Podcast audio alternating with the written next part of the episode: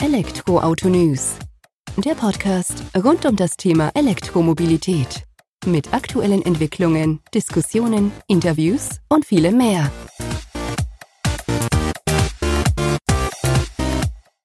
Servus und herzlich willkommen bei einer neuen Folge des Elektroauto News.net Podcast. Ich bin Sebastian und freue mich, dass du diese Woche wieder eingeschaltet hast, wenn wir uns mit dem Thema E-Mobilität beschäftigen. In der aktuellen Folge habe ich Jan-Philipp Büchler zu Gast. Ihr kennt ihn noch von der Folge mit Christian Walter zu Transformation Trails. Damals schon angesprochen, die Tesla-Studien.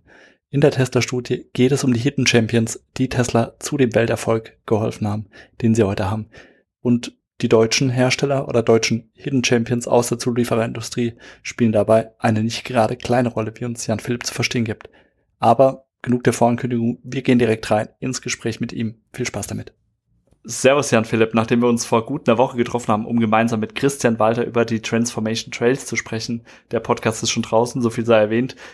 Gehen wir beide heute nochmal auf das Thema deiner Tesla-Studie ein und tauchen da ein Stück weit mehr in die Geschichte des wohl bekanntesten Elektroautoherstellers ein, aber eben auch im Zusammenhang mit seinen Zulieferern. Bevor wir da allerdings eintauchen, wie angekündigt, stell dich gerne mal unseren ZuhörerInnen nochmal vor, damit die einfach auch wissen, wer auf der anderen Seite des Mikrofons sitzt. Herzlichen Dank, Sebastian, für die schon mal freundliche Einführung. Äh, mein Name ist Jan-Philipp Büchler. Ich bin Professor für Unternehmensführung mit dem Schwerpunkt auf Wachstum mittelständischer und Weltmarktführer, also einer Mittelstandsprofessur ähm, in Dortmund an der Fachhochschule. Bin dort äh, mit vielen, vielen Weltmarktführern aus dem Mittelstand äh, in vielen Forschungsprojekten, in Transformationsprojekten, Innovations- und Technologieberatungsthemen unterwegs. Und da sind eben auch eine ganze Reihe an Zulieferern für die Automobilindustrie dabei und insbesondere für die Elektromobilitätshersteller und Anbieter. Äh, natürlich auch darunter ähm, die Nummer eins in dem Bereich Tesla. Und ähm, da lernt man schon eine ganze Menge über neue Verhaltensweisen, neue Muster äh, in der Automobilindustrie. Das ist das, was mich fasziniert, äh, was für mich auch ähm, den Reiz dieser ganzen Arbeit bei mir ausmacht, wo ich mit Studierenden und mit Unternehmen zusammen dran arbeite. Ähm, vorher war ich in der Industrie acht Jahre tätig bei Henkel in der Konsumindustrie, aber auch im Klebstoffbereich, also im industriellen Klebstoffbereich und äh, im M&A und Business Development, bringe also eine gesunde, breite Industrieerfahrung mit, aber heute eben, äh, und das schon seit elf Jahren auf der Professur, ein Schwerpunkt auf den Mittelstand. Du hast es schon gesagt, es geht um den Weltmarktführer, es geht um Weltmarktführer im Bereich Mittelstand. Tesla ist ja dann aber eher noch mal eine Ebene drüber anzuordnen sozusagen. Darum geht's in deinen Tesla-Studien. Vielleicht möchtest du uns die auch kurz erläutern, was eben der Fokus darin ist und worum es da geht. Äh, interessanterweise, bevor die beiden großen Studien äh, letztes und vorletztes Jahr rausgekommen sind, ähm, hatte ich schon 2018 zusammen mit Hermann Simon in einem äh, Fallstudienkompendium, in einem Case Study Buch, das ich äh, geschrieben habe, ähm, mit ihm einmal in einem Artikel ähm, über die Innovationsbedeutung bei Tesla, respektive auch den Beitrag der, der deutschen Hidden Champions dazu ähm, äh, geforscht und recherchiert. Damals hatten wir uns nur auf das Automobil, auf den, auf das, auf das äh, äh, Fahrzeug und die Teile der deutschen Mittelständler in dem Fahrzeug konzentriert. Ähm, und das war schon erstaunlich, dass also rund ein Drittel der Komponenten und Teile von deutschen Mittelständlern im Tesla verbaut sind. Und das sind dann nicht nur Kleinteile, sondern eben auch ganz entscheidende Teile, Steuergerät oder Kabelbaum, ähm, also relevante, sicherheitsrelevante oder auch äh, fahrzeugrelevante Teile, äh, auch aus dem Karosseriebau und ähnliches. Und ähm, das fand ich halt schon ganz spannend. Äh, aus diesem ja, ersten ähm, äh, aus diesem ersten äh, Versuch mal zu schauen, äh, wie denn da so die Beziehung, die Bedeutung ist, ist dann sehr viel mehr entstanden. In den Folgejahren auch ein bisschen getriggert eben durch äh, Giga Berlin, also durch Grünheide. Ähm, und in dem Zusammenhang habe ich mir nochmal auch genauer angeschaut, was die deutschen Hidden Champions auch alles im Bereich von, ähm, von Fertigung, Fertigungs-Know-how, von Konstruktionswissen, aber auch von Maschinen und Anlagen im Bereich Produktion beitragen. Und das gab nochmal ein sehr viel aufschlussreicheres und differenzierteres Blick auf die Zusammenarbeit und äh, da sind bemerkenswerte Ergebnisse rausgekommen. Du hast es eben schon erwähnt, also die Hidden Champions, insbesondere aus Deutschland, machen ein Drittel der Teile aus, die in einem Tesla verbaut ist. Das ist ja definitiv eine Ansage. nach außen hin hört man davon eigentlich nicht sonderlich viel. Und jetzt könnte man ja aber, wenn man deiner Erläuterung folgt, schon mitteilen, Tesla wäre heutzutage gar nicht so erfolgreich, wenn es eben nicht unsere deutschen Hidden Champions gibt. Also äh, das würde ich unbedingt unterschreiben. Ähm, die deutschen Hidden Champions sind nochmal eine ganz besondere äh, Klasse für sich äh, per se, was Innovationsleistung angeht. Und die deutschen Hidden Champions, die Tesla beliefern, sind in dieser ähm, Champions League äh, nochmal ganz weit vorne. Ähm, vielleicht mal so ein paar Kennzahlen, um das einzuordnen. Während also die deutschen DAX 40 im Schnitt drei bis dreieinhalb Prozent F&E-Quote aufweisen, sind es äh, im Bereich der Hidden Champions, also die Grundgesamtheit aller Hidden Champions, weisen da rund sechs Prozent F&E-Quote auf. Aber die Hidden Champions, die Tesla beliefern, die weisen im Schnitt rund zehn Prozent F&E-Quote auf. Und das ist schon mal ähm, tatsächlich eine Liga für sich. Das ist aber nur der Input, also was gebe ich hinein in meine Entwicklungsanstrengungen. Beim Output zeichnet sich ein ähnliches Bild, äh, während die äh, DAX-Unternehmen im Schnitt sechs Patente pro 1000 Mitarbeiter ähm, äh, anmelden, äh, sind es dann bei den Hidden Champions in der Grundgesamtheit 31 Patente pro 1000 Mitarbeiter. Die Hidden Champions, die aber Tesla-Zulieferer sind, die melden im Schnitt 50 Patente pro 1000 Mitarbeiter an. Heißt also, F&E-Quote höher, Patentquote deutlich höher, nochmal um ein Vielfaches. Und das zeigt eigentlich, wie effizient, wie stringent, wie erfolgreich geforscht und entwickelt wird. Und das ist natürlich für Tesla nicht nur attraktiv, sondern auch gewissermaßen fast eine Bedingung, diese Innovationsquelle anzuzapfen und aktiv zu nutzen, wenn ich diese Industrie der Automobilindustrie mit einer traditionell deutschen Vorherrschaft ähm, aufbrechen will. Warum machen das nicht deutsche Automobilhersteller? Also natürlich arbeiten auch die deutschen Automobilhersteller mit vielen dieser Hidden Champions zusammen. Ob jetzt immer in dieser Intensität und in dieser Direktheit, das steht auf einem anderen Blatt und da zeigt meine Studie eben auch, dass Tesla sehr viel direkter mit den Hidden Champions zusammenarbeitet und vor allem in einer ganz anderen Art und Weise. Und das hängt mit dem grundsätzlichen strategischen Setup von Tesla zusammen. Bei sehr viel geringerer Komplexität, weil ganz geringe Variantenvielfalt, also Einfachheit dominiert, habe ich auch eine sehr viel einfachere, strukturierte Supplier-Pyramide. Und in dieser einfachen Pyramide kann ich sehr viel direkter mit den Zulieferern auch entwickeln und co-entwickeln. Punkt eins. Das heißt, in der Struktur bin ich schon direkter aufgestellt. Dann aber in der Herangehensweise besteht bei Tesla keinerlei Eitelkeit im Sinne von ich habe Herrschaftswissen, ich habe Erfahrung, ich bin der Größere, ich sag dir, wie es geht, du bist der Bestellschreiber, du bekommst äh, eine, Zertifik eine, ein Zerti eine Zertifizierung zu einem bestimmten Zeitpunkt, wenn du das und das gemacht hast, der Prozess ist so und so lang. Und irgendein Tier 1 oder Tier 2 wird dich kleiner Tier 2 oder Tier, oder Tier 3 eben ähm, äh, steuern. Ich als großer äh, Konzern habe damit gar keinen direkten ähm, äh, Kontakt mit dir, gar keinen direkten Zugriff.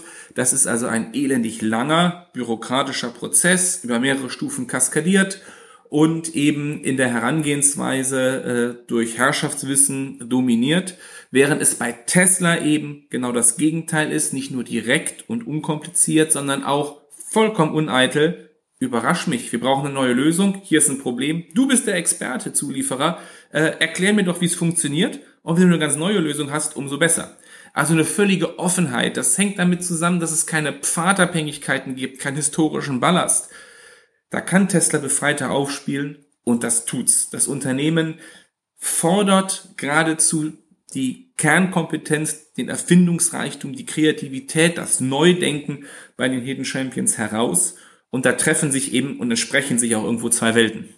Zudem hast du, oder du hast jetzt eben erwähnt, die Art und Weise ist eben eine ganz andere. Hast du es auch spürbar oder sehr deutlich aufgezeigt, wie sehr es sich denn unterscheidet, auch, sage ich mal, von den deutschen OEMs. Es geht aber ja auch so weit, dass diese Hidden Champions nicht nur Zulieferer sind, sondern Tesla geht ja auch schon einige Schritte weiter, das hattest du jetzt im Vorgespräch erwähnt, und gliedert komplette Unternehmen dann einfach, also kauft die auf, gliedert die bei sich ein, was ja nochmal ein Stück weit stärkere oder viel, viel stärkere Einbindung in eigene Prozesse ist. Und das ist ja auch ein Thema deiner Studie gewesen. Ja, richtig. Also Tesla ist auch vertikal stärker integriert, hat mehr Wertschöpfung in-house als die klassischen OEM. Das hängt auch eben wiederum mit der grundsätzlichen strategischen Ausrichtung einer äh, größeren Einfachheit, also einer geringeren Komplexität zusammen. Ähm, Tesla kauft dort auch strategisch natürlich Wissen zu und hat auch in den letzten Jahren zwei deutsche Hidden Champions gekauft, nämlich einmal das in der Eifel sitzende Unternehmen Grohmann Engineering, das heute nur noch unter Tesla Automation firmiert und hat in Tesla Automation einen zweiten Hidden Champion eingegliedert, nämlich ATW. Ähm, also hier wurde Spezialisten, Wissen, Know-how, Expertise im Bereich Engineering, im Bereich Maschinen- und Anlagenplanung, Produktionsplanung ähm, erworben. Und ähm, das ist sicherlich strategisch relevant. Zeitgleich wurde gerade auch bei dem ähm, Unternehmen Grohmann Engineering ähm, das Ganze auch als ein sehr durchdachter und auch effektiver taktischer Wettbewerbsschachzug der Nebeneffekt genutzt, dass eben die bestehenden äh, Verträge, die Grohmann seinerzeit mit deutschen OEM hatte, beispielsweise zum Aufbau einer Batteriezellfertigung für ähm, Mercedes in Kamenz, äh, die wurden äh, gekündigt von heute auf morgen, so dass also beispielsweise ähm, äh, dem deutschen Automobilkonzern schon erhebliche ähm, äh, Schwierigkeiten bereitet wurden. Ähm, ein Elektromodell, und zwar nämlich der sogenannte Tesla Killer EQS, kam deutlich verspätet auf den Markt. Ähm, Bestellungen mussten storniert werden. Man hatte also Lieferverzögerungen und ähnliches. Das war vielleicht auch nur ein Beifang, denn das eigentliche strategische Kalkül Teslas war natürlich das Wissen zu bekommen. Ähm, zeitgleich wird natürlich dann ein solcher Roadblock gesetzt. Ähm, in dieser Hinsicht spielt Tesla auch mit harten Bandagen, äh, hat aber auch die härtesten Wettbewerber, die es in der Industrie gibt, gegen sich. Ist also alles sicherlich verständlich ähm, und äh, auch nicht nur einseitig. Aber abgesehen von dieser Integration von Spezialistenwissen äh, und der Integration ganzer Hidden Champions oder auch kleinerer Startups im Bereich jetzt äh, kontaktloses Laden, wie zuletzt mit Wifarion aus äh, Freiburg, ähm, all das zeigt ja die, die Empfänglichkeit, die Offenheit, auch äh, Spezialwissen, Unternehmen zu integrieren in Tesla, dieses Wissen auch aufzusaugen. Die Lernbereitschaft und Lernfähigkeit ist dort enorm. Die geleisteten Akquisitionen, die sind äh, erfolgreich, so wie wir bewerten können. Äh, sie liefern, ja, auch wenn vielleicht nicht alles ruckelfrei ist. Der Name Grohmann wurde aus Grohmann Engineering entfernt. Ähm, ist ein Beispiel ist ein bemerkenswerter Vorgang, kein beispielloser, aber ein bemerkenswerter Vorgang. Und das ist nicht alles ähm, äh, jetzt irgendwie als äh, Sonnenscheingeschichte zu verstehen. Aber ähm, am Ende stimmt die Performance und das ist erstmal jetzt äh, fürs Geschäft entscheidend. Und äh, vor dem Hintergrund ähm, stellt Tesla sehr schlau an. Auf der anderen Seite, das war der Eingangsteil deiner Frage, ähm, Tesla gestaltet die Beziehungen anders ähm, als die klassischen OEM. Und das habe ich in vielen Gesprächen mit Top-Management, mit Entwicklungsleitern, mit Produktionsleitern äh, erfahren, dass ähm, äh, die Prozesse sehr viel kürzer sind, dass also die Geschwindigkeit in der Entwicklung ein entscheidender Faktor darstellt, entscheidender auch als Kosten. Also Zeit, Schnelligkeit ist der neue Wettbewerbsvorteil, nicht Kosten. Punkt eins. Punkt zwei. Ähm, Tesla ist ähm, experimentierfreudig und offen für ganz neue Lösungen. Und so habe ich also Aussagen gehört wie, ähm, mein Team wird aufs Äußerste gefordert und wir können auch mit einem ähm, nicht zertifizierten, zu Ende zertifizierten Teil an die Linie gehen und direkt ausprobieren. Wir lernen viel schneller. Ich bin in wenigen Monaten mit einem neuen Teil im Fahrzeug. Ähm, das würde mich beim klassischen deutschen oder amerikanischen großen Konzern ähm, mindestens anderthalb bis zwei Jahre kosten. Also dieser zeitliche Vorteil, diese Direktheit, dieses Ausprobieren, auch die Bereitschaft zu scheitern dabei, Ja, also äh, das Thema Sensorik äh, und ähm, äh, visuelle Erfassung versus ähm, äh, Ultraschallerfassung im Einparkbereich oder ähnliches. Das sind alles Themen, wo Tesla durchaus starke, risikoreiche Entscheidungen trifft, teilweise revidiert. Aber es zeigt eben diese Uneitelkeit im Sinne von, nein, wir haben eine starke These, dass das funktioniert. Und in vielen Fällen funktioniert es, manchmal eben nicht. In der öffentlichen Wahrnehmung wird häufiger dieses, was alles nicht bei Tesla funktioniert, in, in den Blickpunkt genommen. Dabei sind viel, viel mehr der Sachen, die Tesla mal grundlegend anders macht, die am Ende funktionieren. Und das finde ich halt so bemerkenswert, denn die Hidden Champions ziehen genau da ganz stark mit.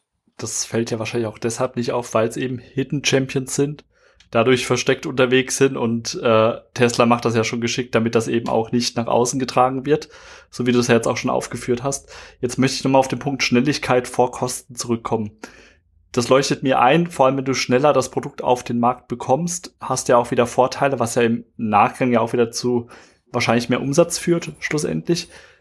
Ich verstehe es dennoch nicht ganz, warum man mit dem Umdenken des Antriebs, auch bei deutschen OEMs, nicht jetzt auch eine Umdenken von den, von den Prozessen, von den Ablaufprozessen einhergeht und dann sagt, okay, wir versuchen diesen Weg auch einzuschlagen, weil auch ein Mercedes, VW, wie sie alle heißen, hätten ja tief genug Taschen, um solche Wege auch einzuschlagen? Oder was hindert die dran? Ist es eine Mentalität, die da einfach auch dagegen steht? Zum einen ist es eine gewisse, wir nennen das Pfadabhängigkeit. Da sind Entscheidungen und auch Strukturen geschaffen worden, die du nicht von heute auf morgen umkrempeln kannst. Wenn ich seit Jahrzehnten eine Zuliefererstruktur habe, ähm, die derart vielschichtig und mehrstufig ist, mit solchen Vorlaufzyklen in der Entwicklung, und ich muss sie im Verbrennerbereich noch erhalten, kann ich mit denselben Unternehmen, die irgendwo als Tier 2, Tier 3, Tier 4 unterwegs sind, nicht in meiner eigenen Organisation für, einen, für ein neues Produkt ganz anders verfahren. Das klappt nicht von heute auf morgen. Da gibt's also unendlich viele Brüche, Konflikte, Irritationen, neues Lernen. Ähm, das ist also eine der größten, nenn es einerseits organisational strukturellen Barrieren, wie auch zum Teil kulturellen Barrieren. Denn ähm, die, die Erfolge, die Tesla hat und die Radikalität, mit der Tesla vieles anders macht, erschüttert schon grundsätzliche Gewissheiten, die wir in der Automobilindustrie bisher hatten. Das betrifft eine Neustrukturierung des Produktionsprozesses, das betrifft äh, die Neukonstruktionsweise des Fahrzeuges, sei es, ob es jetzt nun aus der Gigapresse stammende Großteile sind, die auf äh, viel Robotereinsatz, viel Energieeinsparung, ähm, viel Gewichtsreduktion und ähnliches einzahlen und dort wirkliche Vorteile bringen. Das betrifft die andere neuartige Kabelbaumstruktur und Montage. Wenn ich gegenüber vier Kilometer Kabel heute nur noch 100 Meter Kabel verwende, bedeutet das Weniger Kosten bedeutet es weniger Gewicht, bedeutet es schnellere Montage, bedeutet es höher automatisierte Montage. Das sind alles zeitliche und Kostenvorteile, am Ende aber gleichzeitig auch Nutzenvorteile für den Kunden, nämlich geringeres Gewicht und mehr Reichweite damit am Ende. Heißt, ich habe immer in allen Innovationen bei Tesla die Logik geringere Kosten und mehr Leistung. Und dieses Innovationsmantra ist nicht eine Selbstverständlichkeit im deutschen Automobilbau der letzten zwei Jahrzehnte gewesen. Da ging es um Kosten, Kosten, Kosten und gleichzeitig hohe Komplexität. Hier geht es um Schnelligkeit, Einfachheit und dabei Nutzenmaximierung. Gleichzeitig ist durch die Einfachheit fast immer automatisch und das, durch das Neudenken fast immer automatisch äh, auch noch ein Kostenvorteil dabei. Und äh, das ist das, was Tesla gerade mit einer atemberaubenden Geschwindigkeit und Konsequenz macht. Das schockiert viele in der Automobilindustrie in Deutschland ähm, ungemein. Das sind Erschütterungen bis ins Markt zum Teil. Und dann, wenn Gewissheiten verloren gehen, plus ich habe noch meine, mein Ballast an Organisation und Prozess dahinter und ich habe es nie anders gemacht, da muss ich erstmal schlucken, mich berappeln und schütteln und dann anfangen zu lernen und zu verändern. Das ist eine Anpassungsphase, die braucht Zeit, die braucht Jahre.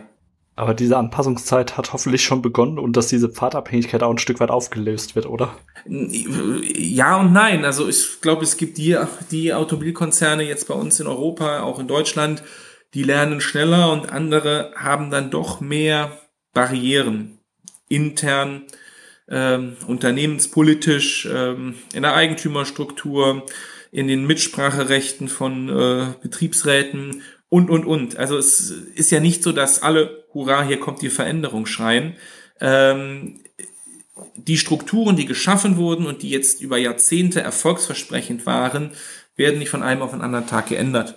Und ähm, da brauchen wir Anpassungszeit, da brauchen wir Anpassungshilfen. Manchmal tut es gut, wenn man äh, auf der grünen Wiese beginnen könnte, äh, können aber nicht alle.